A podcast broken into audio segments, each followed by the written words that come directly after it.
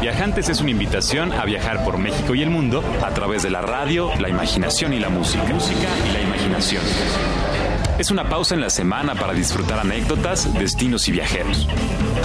Es una oportunidad para levantarte del asiento y ponerte en marcha. En compañía de Alonso Vera Cantú, Pata de Perro.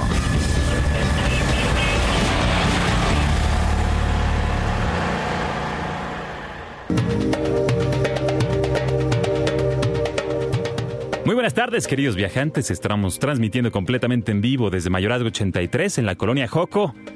Es un sábado verdaderamente especial, un sábado frío, óptimo para estar en casa escuchando crónicas, anécdotas y música que nos lleven a viajar a través de la radio, la música y la imaginación. Y esta tarde vamos a escuchar primero uno de los destinos que es más atractivo, uno de los destinos más importantes en la historia moderna del turismo. De hecho, puede ser considerado uno de los primeros destinos turísticos posteriores al desarrollo de la revolución industrial y me refiero por supuesto a Egipto, situado en el continente africano al norte frente a las costas del Mediterráneo, considerado como la cuna de las civilizaciones, así como del turismo moderno.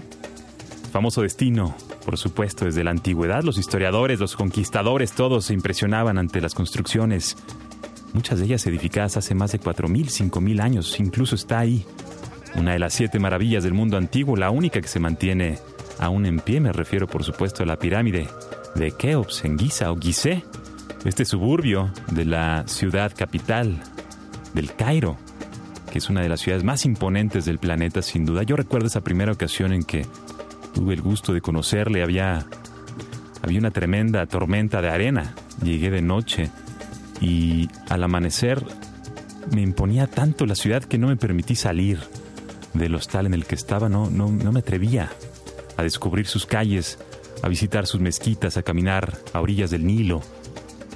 Y fue hasta el siguiente día, después de haber observado y observado, simplemente observado la forma en la que se conducían los habitantes de esta extraordinaria capital de la cultura del mundo árabe, que además cada uno de sus barrios es tan característico que nos lleva y nos transforma. Y dentro y fuera de nosotros está el barrio, por supuesto, el copto, está el barrio musulmán, en donde hay algunas de las mezquitas más extraordinarias del planeta y por supuesto el famoso Bazar Han el Jalil, en donde está una de las aguas, una de las cafeterías tradicionales, el Fishawis, que tiene más de 200 años sin cerrar sus puertas sirviendo delicioso café y construyendo este ambiente, esta atmósfera tan particular del Cairo en donde se habla de música, de deportes, de cultura, hasta el atardecer, hasta el llamado del muezín, que reverbera el eco de su voz por todo el Cairo, llamando a los hombres a internarse, a rezar a las mezquitas. Y ahí muy cerca está Giza, este suburbio que uno podría imaginar alejado de la ciudad con esas pirámides extraordinarias, mirando al cielo como naves a través de las cuales los faraones ingresaban a la vida más allá de la vida a la vida eterna, estas como naves espaciales que fueron construidas.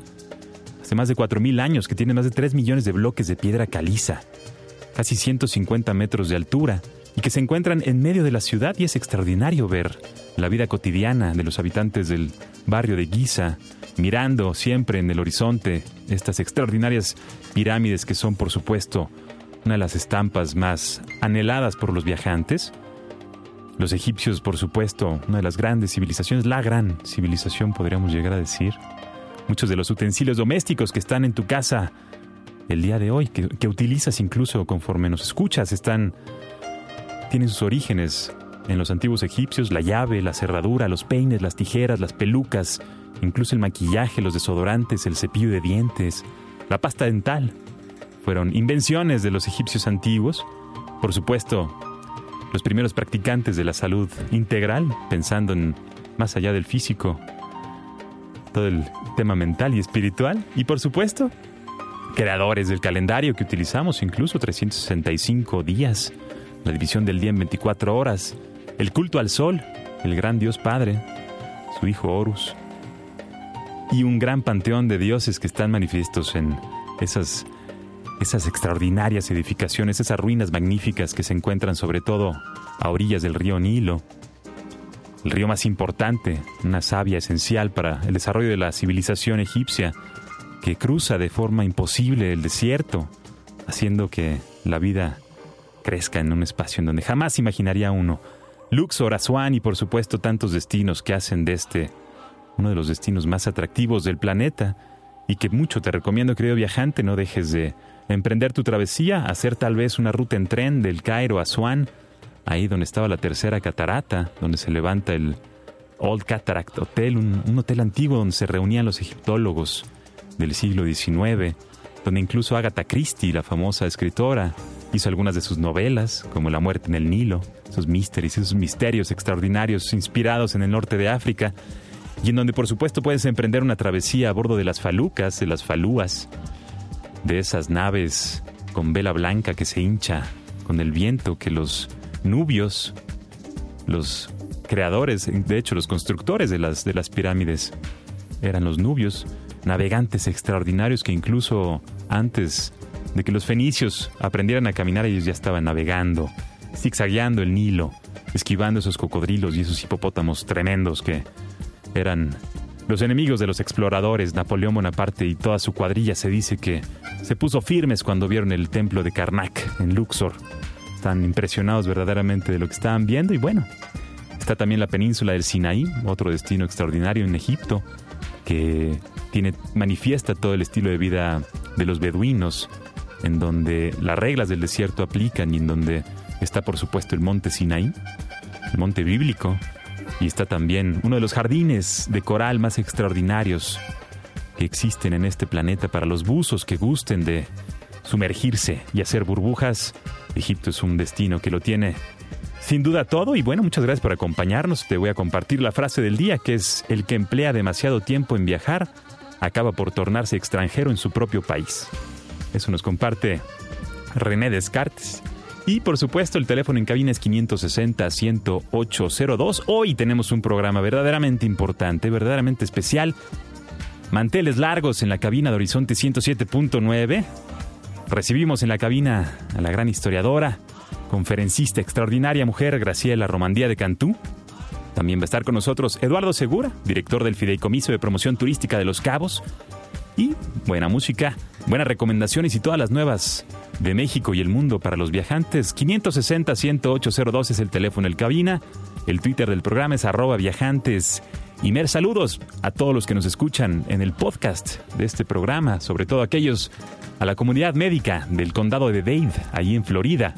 Un fuerte abrazo a todos los médicos que se comunican con nosotros y que nos dejan saber que les gusta también viajar con nosotros todos los sábados. Vamos a escuchar una primera pieza mi nombre es Pata de Perro, también me conocen como Alonso Vera y mi oficio es viajar. Así que a viajar, viajantes, por medio de la radio, la música y la imaginación.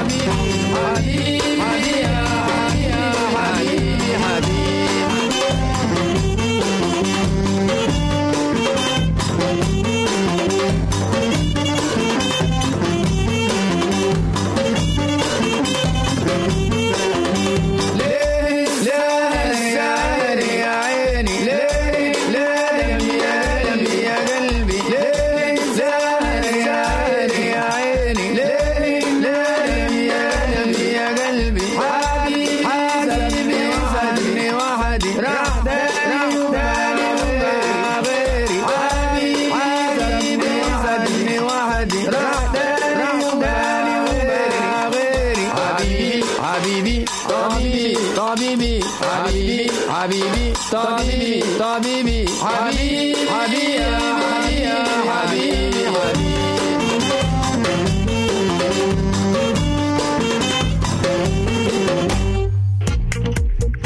Bibi, querido Habibi Ali Hassan Kuban, conocido como el capitán o el padrino de la música nubia. Nació en Goza, un pueblo cerca de Asuán, este destino del cual estábamos platicando hace unos momentos, en el sur de Egipto, que es por supuesto la frontera del el Egipto que estaba controlado por los faraones y en donde Abu Simbel, que era una edificación extraordinaria, si mal no recuerdo, creada por Ramsés II para imponer, para sorprender, por supuesto, a los nubios que cruzaban el desierto y se atrevían a incursionar en las tierras egipcias, las tierras fértiles bañadas por el Nilo. Y Ali Hassan Kuban aprendió a tocar el clarinete en el 49, estuvo actuando con la ópera del Cairo. Durante los 50 comenzó a agregar instrumentos occidentales a sus composiciones, inspiradas, por supuesto, en el mundo, mundo árabe. Y ya en la década de los 90 comenzó a tener presentaciones internacionales en eventos como el WOMAD y el Festival Jazz de Montreal, del cual extraemos esta pieza Habibi, que estás escuchando aquí en Viajantes. 560-10802 es el teléfono en cabina. Yo soy Pata de Perro, me conocen como Alonso Vera. Y ahora sí, prepárense porque estamos a punto de entrar en materia de este programa. Tenemos un invitado muy especial aquí en cabina, nada más y nada menos que la gran Graciela Romandía de Cantú. Realmente me hace sonreír decir su nombre y recordar la gran cantidad de anécdotas. De hecho, mi oficio lo debo a su inspiración y a la forma en la que nos hace viajar a través de sus crónicas y de sus de sus recuerdos y por supuesto tenerla aquí en cabina me llena de orgullo. Bienvenida Tita a Viajantes. Bueno, muchas gracias. Esta presentación es un poco exagerada, vamos a decir. Pero yo sí quisiera recordar como historiadora que soy de las veces que el Nilo fertilizó Egipto y todo el transcurso, todo el recorrer de ese inmenso río. Allá en la prehistoria, cuando nosotros, yo en lo personal era muy chica, las madres, las abuelas solían decir, fíjate que fulanita iba con un vestido precioso porque era verde Nilo, refiriéndose al río, por supuesto. Cuando yo vi, en dos ocasiones me ha tocado viajar a Egipto y ver el Nilo, nunca ha sido verde. Es perfectamente café, porque viene cargando con desde Nubia, desde la parte más sur de casi donde nace el río, viene cargando con esto que llaman ellos el aluvión, o sea, todo el lodo que viene recogiendo esta catarata de agua que viene hacia a desembocar en el Mediterráneo, donde está el delta, la delta del Nilo, pero lo, lo vamos a decir, lo extraordinario de este aluvión es que viene con el calor que viene del centro de África.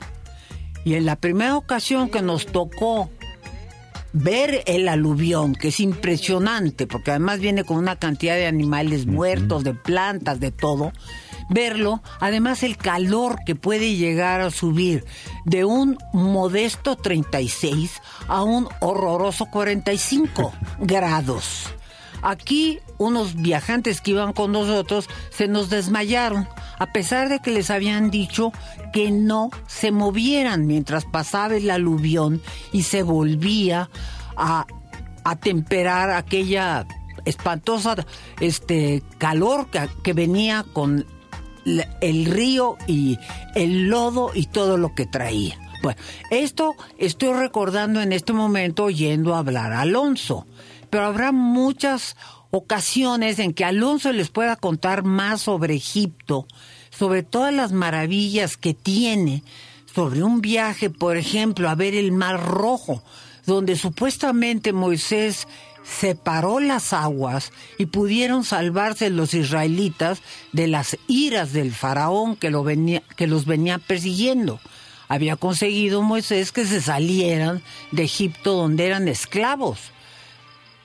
Cuando cruzaron, el Mar Rojo, que está ahí muy a la vista, Moisés hizo un ademán invocando a Yahvé y se abrieron las aguas y pudieron pasar ellos del otro lado del mar. Cuando Moisés volvió, pero todo esto lo saben ustedes perfectamente bien, cuando ya habían pasado todos, se volvieron a cerrar las aguas y en el fondo de aquel mar bastante poco profundo se encontraron carretas, se encontraron armas egipcias de aquellos tiempos. O sea que en un momento dado la Biblia tiene razón. Y ahora le doy la razón a Alonso. y ahorita recordando justo donde pudiera haber sido ese, ese evento bíblico. Ahí está el canal de Suez, el canal, esta construcción extraordinaria que une eh... Perdóname, es ridículo el canal de Suez. Digo, yo aventando una piedra, yo que soy mujer, de un lado a otro, llega. Pasa la piedra. no sé si viste alguna vez la película em, que recuerda al inglés que apoyó a, los beduinos, Lorenz de Arabia.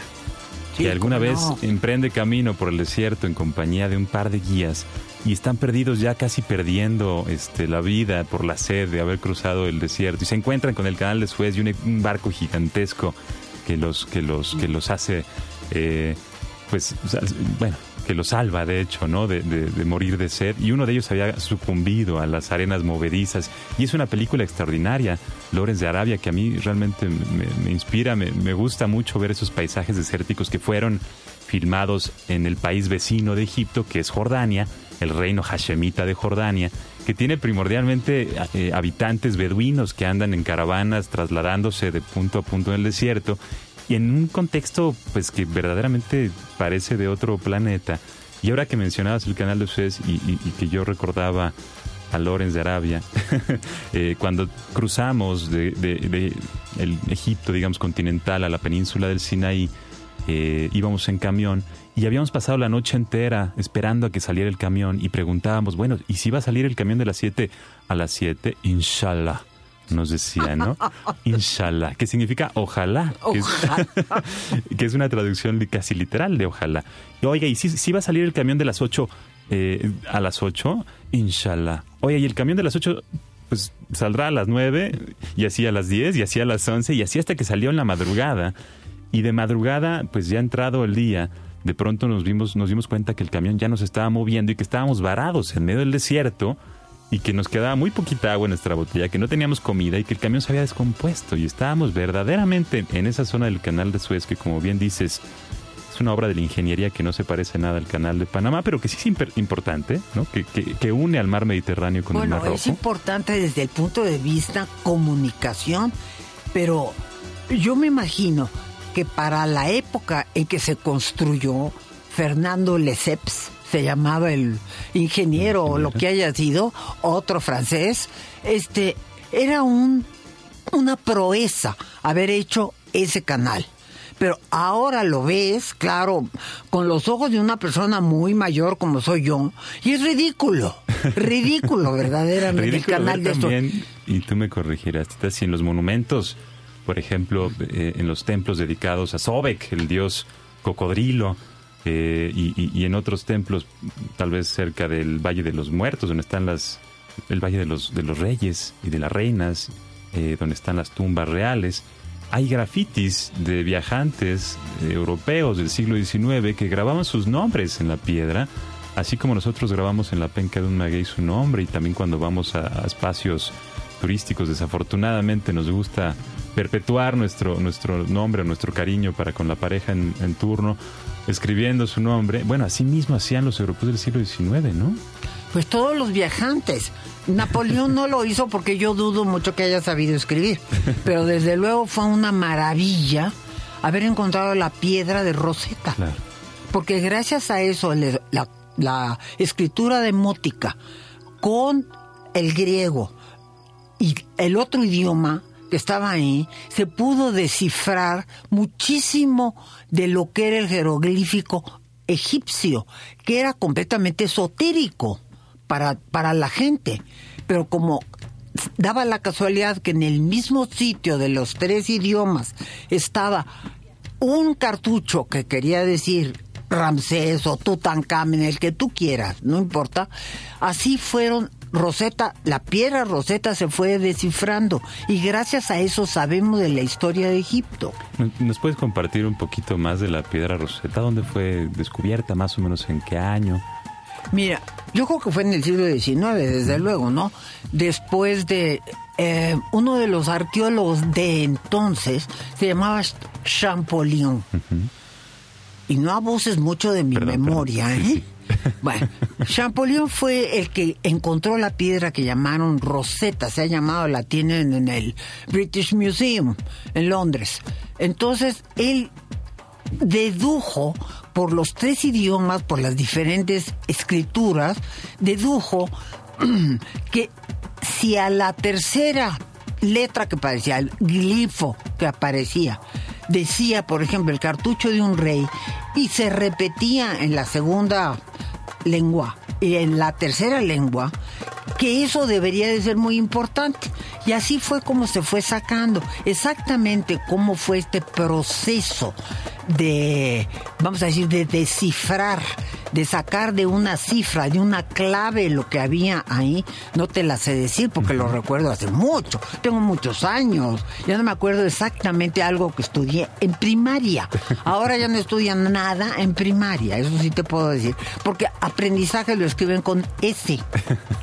Tita, tú eres historiadora, historiadora de arte. de arte, puntualmente. ¿Cuál es el oficio? ¿De dónde nace esta inquietud por, por la historia? Que evidentemente le da contexto al viaje que uno hace y que evidentemente enriquece la experiencia cuando uno sale Ah, de su no, casa. claro, ¿no? yo, yo pienso, y lo digo honradamente después de tantos años, es que tú no te puedes ir de viaje a ningún lado, pero ni siquiera a Xochimilco, si no sabes qué era Xochimilco, qué papel jugó, porque nada más irte a subir a la trajinera y tomarte unas cervezas, no, fíjate que no, qué tanta importancia tuvo en la historia por ejemplo, Xochimilco, Chalco, los cinco lagos que fueron el Valle de México, para realmente disfrutar lo que vas a hacer. Lo mismo te puedo decir de Egipto, lo mismo te puedo decir de París, lo mismo te puedo decir de Timbuktu. Tienes que tener una idea de a dónde vas, no solamente palomear. Ya fui a Timbuktu, echamos paloma, ¿no? O ya fui, fíjate que ya subí a... ya fui a Carcasona y ya echamos paloma. No, hay que saber. Porque eso es lo que te va a dar una base, lo que te va a realmente hacer disfrutar de ese lugar que estás visitando. Por lo menos una vaga historia. En Carcasón vamos a hablar de los cátaros, vamos a hablar de tanta cosa. ¿Qué es lo que realmente enriquece? El mexicano es muy afecto a viajar por falta de educación porque hemos venido arrastrando una falta de educación muy grande, muy grande, muy poderosa, vamos a decir así. Entonces, ah, tenemos ahora la facilidad de viajar por avión, en avión, en una internet, en lo que tú quieras, pero hay que tener una, siquiera una vaga idea de a dónde vas. A todos los viajantes que nos escuchan, que están de camino a Xochimilco, a subirse a la trajinera para pasar el sábado, ¿qué te gustaría compartirles como contexto del destino que van a visitar? Que hoy vemos, por ejemplo, una Ciudad de México que capa sobre capa ha ido ocultando buena parte de lo que fue y que está haciendo, tal vez está viviendo una encarnación diferente. ¿Qué te gustaría compartirles sobre Xochimilco a los viajantes que están Mira, escuchándonos en desde allá? Xochimilco, esto va a parecer este, propaganda, pero hay dos lugares muy importantes para la gente de Xochimilco. No solamente la trajinera, lo que representa, lo que son las chinampas, eh, la construcción de una chinampa que fue haciendo más grande todo un terreno ocupado, un territorio ocupado por los aztecas. Pero hay dos lugares muy importantes. Uno de ellos, de una gran importancia, se llama San Gregorio. Es uno de los templos más antiguos que existen en la Ciudad de México y sobre todo lo más lo más eh, llamativo y lo que es realmente desde el punto de vista arte es el retablo de adentro de San Gregorio. Entonces hay que visitarlo porque es de los muy pocos retablos del siglo XVI que quedan todavía. Y cuando estoy hablando de un retablo, estoy hablando del altar. De la parte de atrás, retro tábula, atrás de la tabla del altar, lo que es preciosísimo, divinamente bien trabajado y me tocó eh, estar ahí de visita cuando se descubrió quién había sido el autor del retablo, pero esa es una historia muy larga. Otro de los lugares que yo sugeriría que fuera cualquier viajante se llama La Noria. Es un museo que donó Dolores Olmedo a Xochimilco y por lo tanto a México, donde hay una extraordinaria colección de Diego Rivera. Es la historia completa, casi completa, de lo que fueron los cambios paulatinos que fue teniendo Diego Rivera desde que empezó el cubismo, el impresionismo, todas las facetas que tuvo su carrera, hasta el final, cuando ya muy enfermo, eh, pintó las, las puestas de sol que en cierta forma anunciaban ya su puesta de vida, su puesta del sol en su vida, porque pintó varias puestas de sol desde la casa de Lolo Olmedo, que lo tuvo ahí cuando ya estaba falleciendo. Pero lo más importante no solamente es la obra de Frida Kahlo, que está de moda, o la obra de Diego Rivera, que fue un extraordinario pintor, sino además los jardines que tiene ahí Lolo Olmedo, que tuvo, porque ya se murió. Pero además de todo, la casa que ella restauró, que es la Noria, era una antigua Noria, un eh, edificio que perteneció a uno de los caciques de Xochimilco y que ella restauró de su de su propia bolsa, de su propia cartera. Vale la pena visitarlo porque es un hermoso lugar.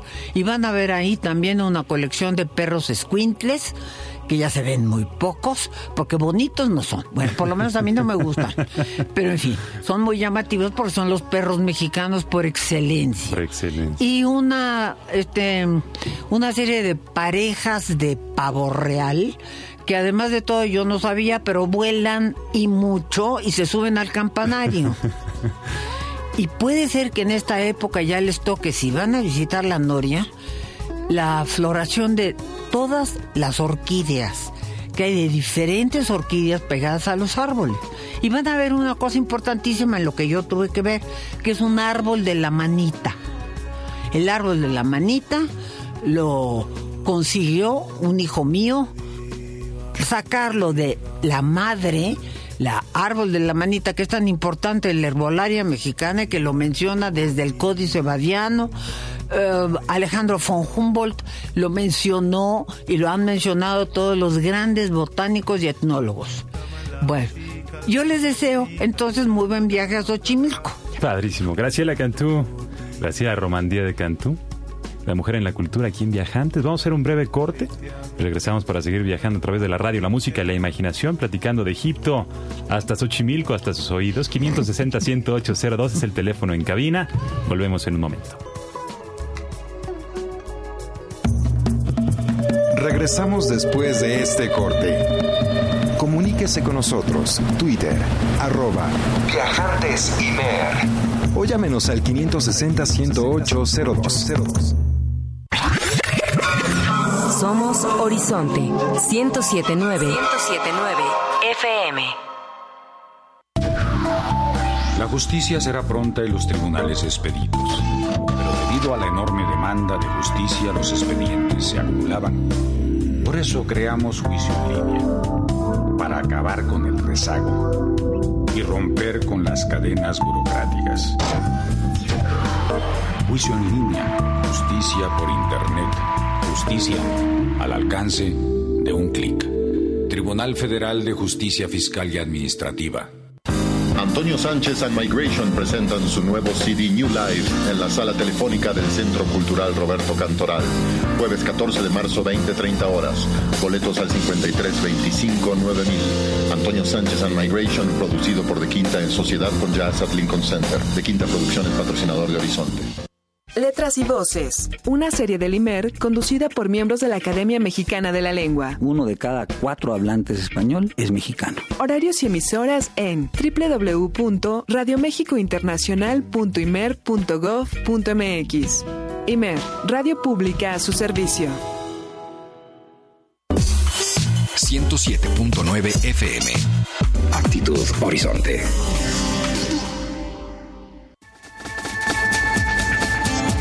Regresamos con Viajantes.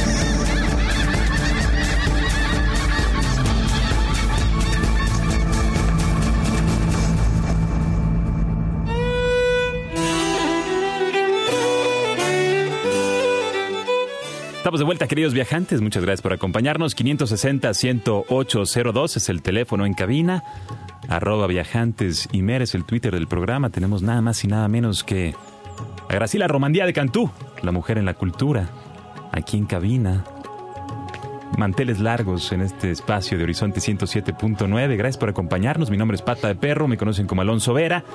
Y vamos a seguir viajando a través de las crónicas, de la música, de la imaginación y por supuesto disfrutando de la compañía de Graciela Romandía de Cantú. Estamos platicando de la Noria en Xochimilco, estuvimos platicando también de Egipto y yo sé de buena fuente que conoces muy bien la vida y obra de Adela Bretón.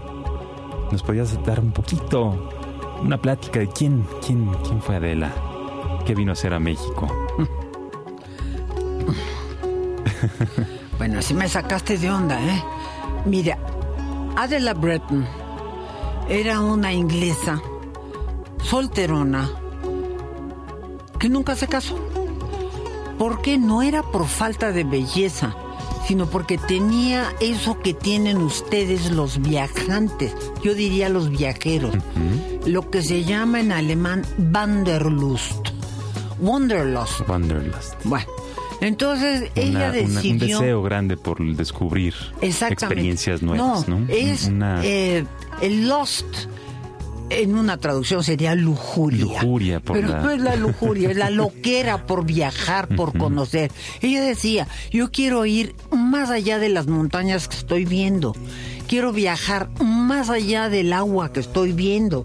Siendo inglesa, nacida en Bristol, tú te podrás imaginar, pues digo, tenía alrededor el mundo del explorador en ese momento, que era el explorador inglés que estaban descubriendo el origen del Nilo, Stanley y Livingstone, que le daban la vuelta al mundo, que hacían toda clase, que siempre han sido los ingleses sumamente viajeros. Fue un inglés el primero que se trepó al Himalaya, ¿no? Bueno, la señora del siglo XIX decidió en uno de sus viajes, que hacía muchos, venir a México. No solamente tomó los grandes paisajes de México, porque era magnífica, como se usaba entonces, las damas victorianas hacían magníficas acuarelas. Era un, un deber de las señoritas del siglo XIX aprender por lo menos a pintar porcelana o hacer acuarelas, entre otras cosas. Entonces ella vino a México y tomó magníficos paisajes, por ejemplo, de Páscuaro, de los volcanes, le llamaron mucho la atención, como a tanto viajero extranjero, Claro. que por primera vez veían a los que he llamado guardianes de la Ciudad de México. El Popocatépetl y el Iztaccíhuatl. No, Iztaccíhuatl, como dice mucha gente. es Iztaccíhuatl, mujer blanca. Bueno, entonces tomó magníficas acuarelas de esto, subió a los volcanes cuando las mujeres no andaban trepándose en los volcanes. Es más, muy pocos hombres se podían, porque Claro. se podían subir hasta la cumbre, hasta donde están los glaciares que tú conoces que muy quedan bien. pocos ya. Ya, pues ya muy pocos. Pero entonces los sabía y ella los dibujó allá arriba. Estuvo tres días en la nieve sin un equipo y además siendo de, de inglesa. Era una señorita de corsé, ¿me entiendes? ¿Sabes lo que es un corsé? Sí, sí. Bueno, pues usaba corsé, sombrerito y gorguera de terciopelo, gorguera de encaje con saco de terciopelo. Entonces, bueno, ¿qué estaba haciendo allá arriba? Bueno, lo que era la pasión por el viaje y ver el mismo paisaje que vio Hernán Cortés desde allá arriba. Qué maravilla. ¿Qué, qué influencia llegaron a tener los artistas como Adela en, pues, digamos, la promoción, el desarrollo de México como destino? Mira, desde luego venían de todas nacionalidades, pero sí te puedo decir, por ejemplo, el barón de Gros era un francés pintor que había pintado inclusive a Napoleón, a Napoleón Bonaparte, al primer Napoleón. Vinieron varios ingleses a recorrer las zonas mayas, por ejemplo, Catherwood, y este fue a dibujar Frederick Catherwood, dibujó todas las ruinas mayas, pero con tal fidelidad que si ahorita el gobierno de México quisiera restaurar tal cual eran todos los hermosísimos edificios mayas, lo podían hacer con toda certitud, porque de lo bien dibujados que estaban. Por lo menos eso fue Catherwood, que al mismo tiempo que venía con su amigo, el amigo escribía, que son los libros de los viajes en, en la zona maya. Vinieron muchísimos pintores. Vino, por ejemplo, alguien que le dicen Egerton, que es Egerton. Egerton, otro pintor inglés que pintó extraordinarios paisajes de México.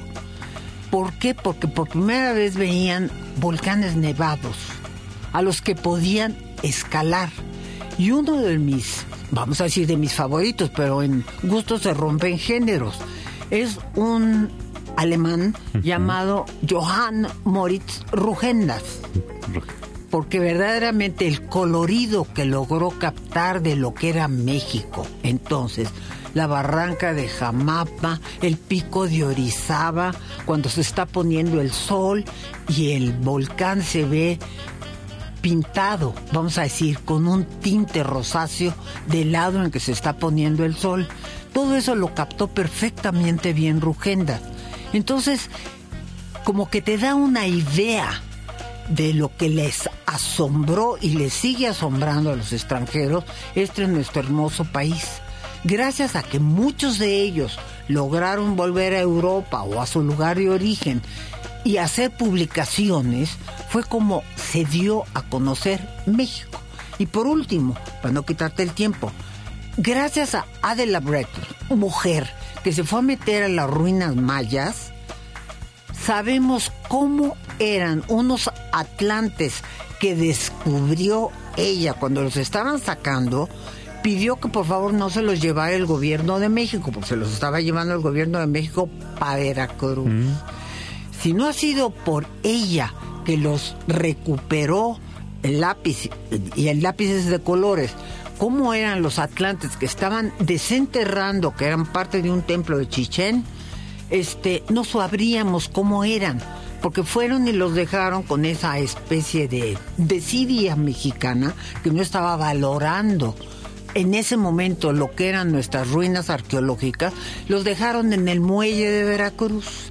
Y estuvieron en el muelle de Veracruz a la intemperie durante seis meses. Cuando a alguien se le ocurrió decir, vamos a llevarlo al museo, pero ya se habían desteñido. ¿Mm? Y ese fue el único fiel testigo de cómo fueron los atlantes. Y de cómo fueron por enfrente y por detrás, porque los tomó, los tomó de fachada y por espalda. Qué maravilla. ¿Qué México recuerdas tú, querido viajante? ¿Qué te gustaría que nos compartiera Graciela Romandía de Cantú de este México que, que ya no es, pero que sigue siendo en la memoria y que por supuesto tenemos que sentirnos orgullosos de lo que tenemos, ser guardianes de lo auténtico, no, no pretender ni aspirar a ser el copy-paste o la copia de ningún otro destino. Creo que México tiene uno de los patrimonios tangibles e intangibles más ricos del planeta. Y vamos a escuchar una pieza musical antes de entrar en materia de las coyotas y el baile del venado. Si te parece bien, platicamos un poco de Sonora al volver de esta pieza extraordinaria. Es una pieza titulada Danza de los Lobos, de los Huérfanos de la Piedad. Es un ensamble barroco inspirado en la música irlandesa. Y este es uno de los discos favoritos de su servidor, que es una mezcla deliciosa de ritmos del mundo con verdadera inspiración. Así que estás escuchando Viajantes, mi nombre es Pata de Perro, estamos nada más y nada menos que con Graciela Romandía de Cantú, 560-10802 es el teléfono en cabina, no dejes de comunicarte para compartirnos tus inquietudes, tus dudas, sobre todo tus sugerencias, para conversar en este siguiente bloque, que es el último, así que disfruta querido viajante, que el tiempo vuela. Disfruta este sábado y disfruta esta pieza Danza de los Lobos, de los huérfanos de la piedad aquí en Viajantes.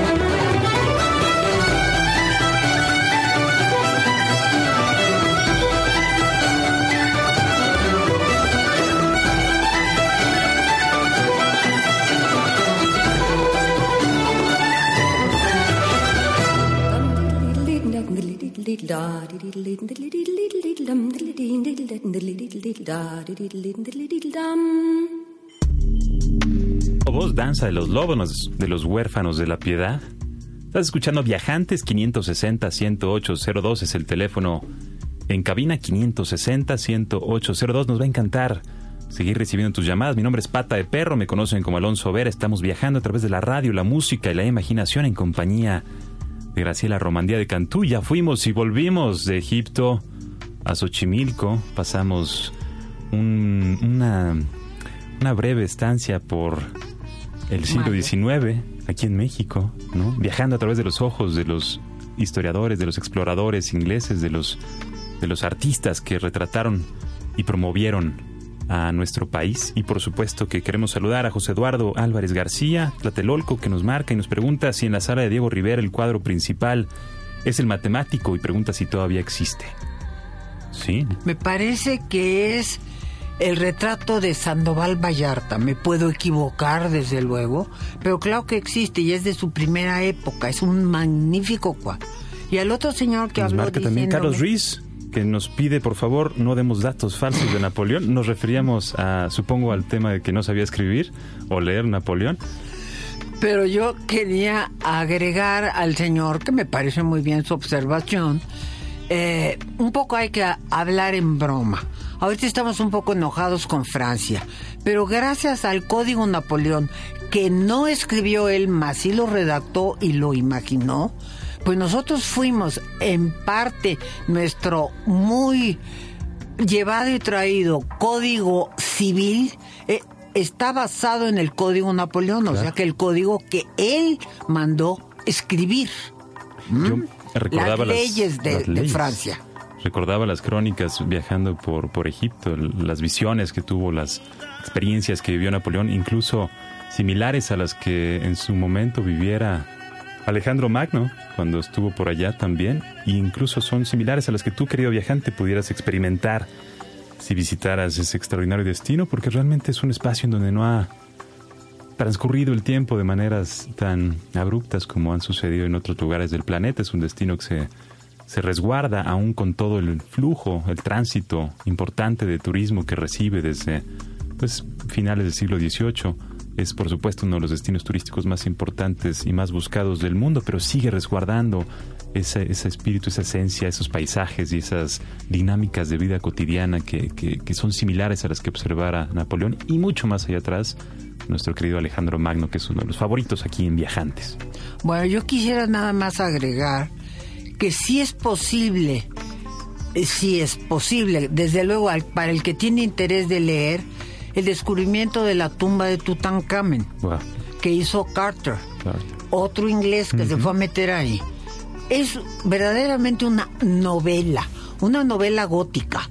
Todo lo que sucedió ahí, eh, cómo descubrió Carter, cómo en un momento dado tuvo la intuición del arqueólogo de decir, si me encontré este sello de alguien que no conocemos, que dice Tutankamen, porque ya podían leer, gracias a la piedra roseta, ya podían leer el demótico.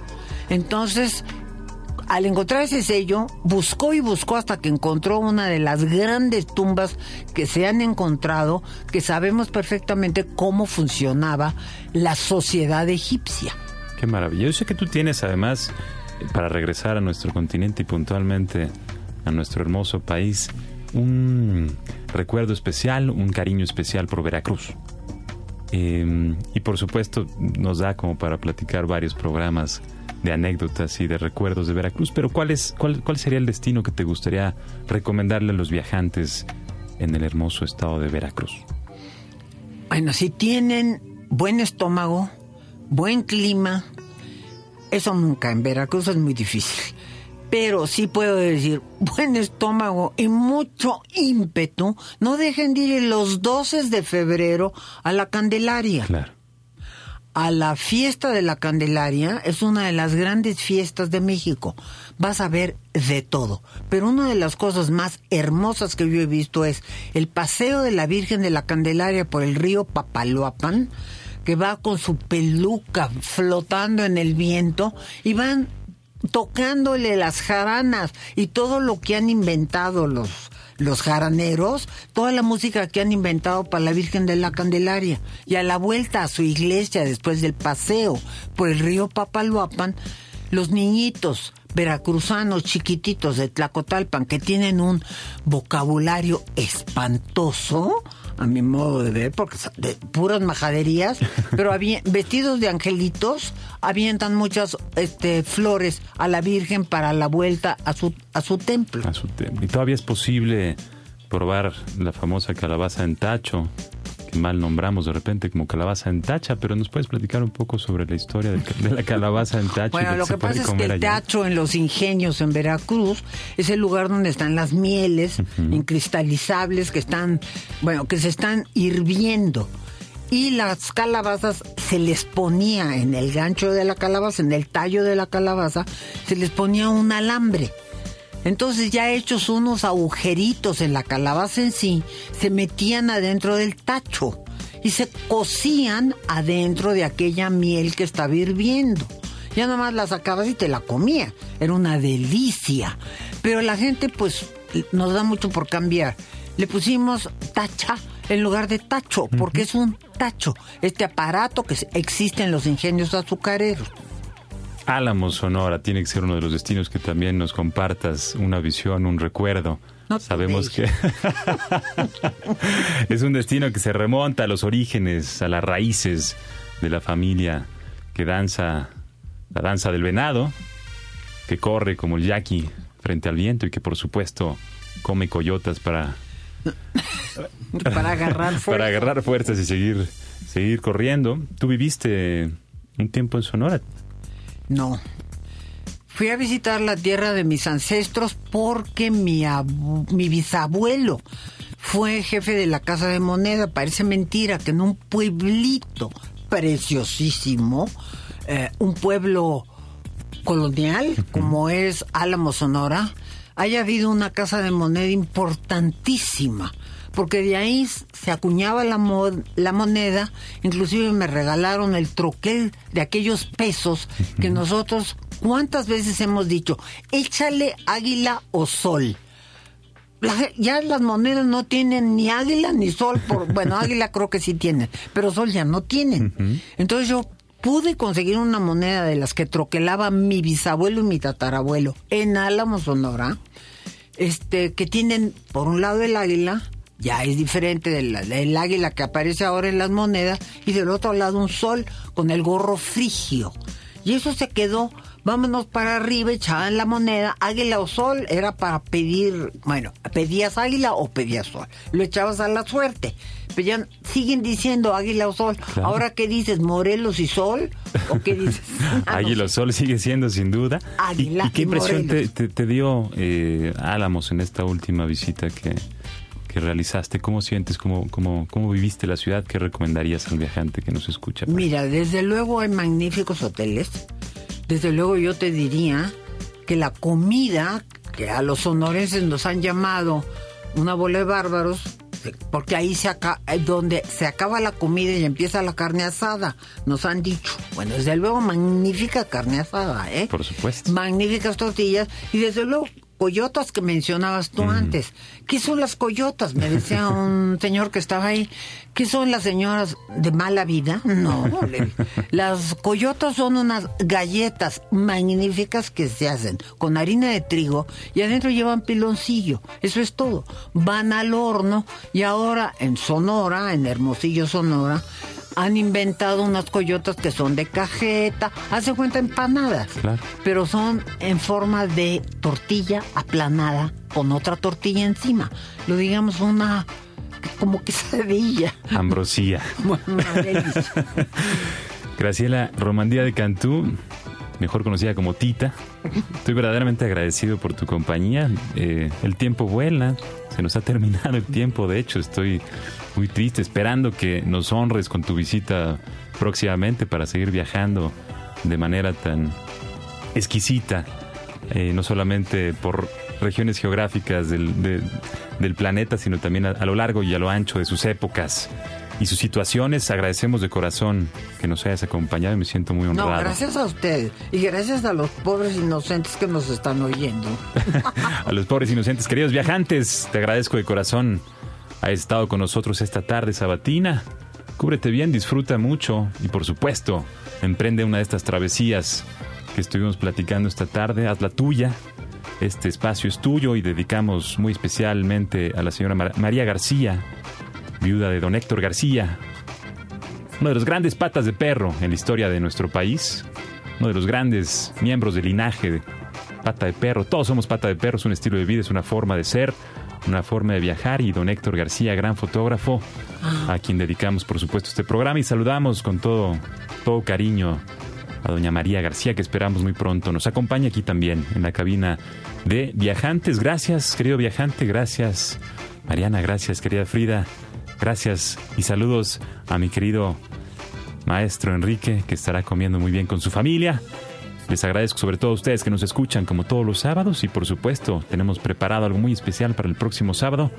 Aquí nos escuchamos de 4 a 5 de la tarde vamos a escuchar una última pieza. Esta pieza se llama Home, Casa, Jack de Jonet. Está como uno de los grandes bateristas de la historia del jazz. Realizó trabajos con John Coltrane, con Miles Davis, con Bill Evans, con muchos más. Y a partir de los cuatro años de edad estudió piano clásico en el Conservatorio de Música de Chicago y con esta pieza titulada Home o Nuestra Casa, Nuestro Hogar, que es algo que uno como viajero está en constante búsqueda hasta que regresa a su origen y se da cuenta que el hogar es uno mismo, el hogar reside dentro de uno mismo, la paz está en el bienestar, en la sonrisa y por supuesto en la posibilidad de compartir experiencias, compartir tiempos, compartir espacios. Y este espacio es tuyo, querido viajante. Nos escuchamos el próximo sábado. Mi nombre es Pata de Perro. También me conocen como Alonso Vera y mi oficio es viajar. Así que a viajar viajantes por medio de la radio, la música y la imaginación. Hasta la próxima.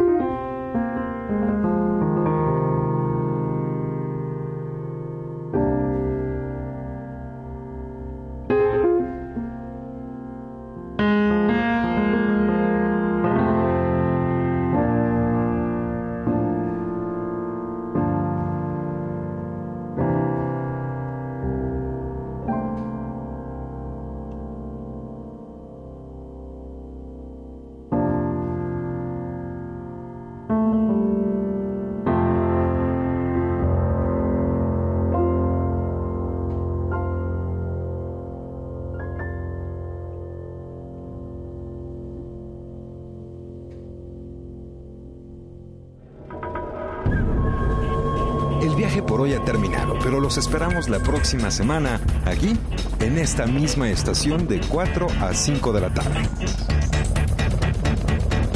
Viajantes. Es una producción de Radio México Internacional para Horizonte 107.9 del Instituto Mexicano de la Radio. Viajantes. En compañía de Alonso Vera Cantú, pata de perro. Viajantes es una invitación a viajar por México y el mundo a través de la radio, la imaginación y la música. Antena Radio. La forma más clara de entender la noticia. Este es un corte informativo del Sistema Nacional de Noticiarios del Instituto Mexicano de la Radio. Por falta de quórum, se suspendió esta tarde la reunión del Consejo Nacional del Partido Acción Nacional en la que se analizaba la propuesta de reforma a sus estatutos. Su líder nacional